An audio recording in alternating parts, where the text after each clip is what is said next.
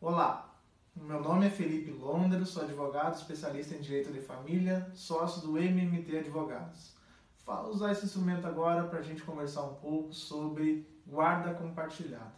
Uma dúvida que vem, me chega semanalmente sobre a, esse instituto eu vou agora comentar rapidamente sobre ele. A criança na guarda compartilhada não vai ter duas casas.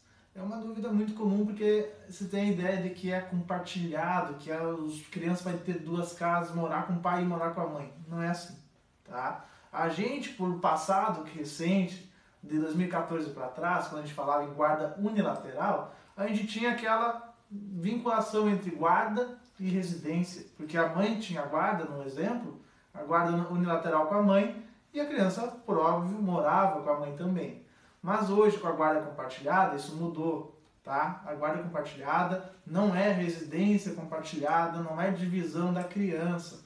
Guarda é sinônimo de gestão, ingerência e administração da vida da criança.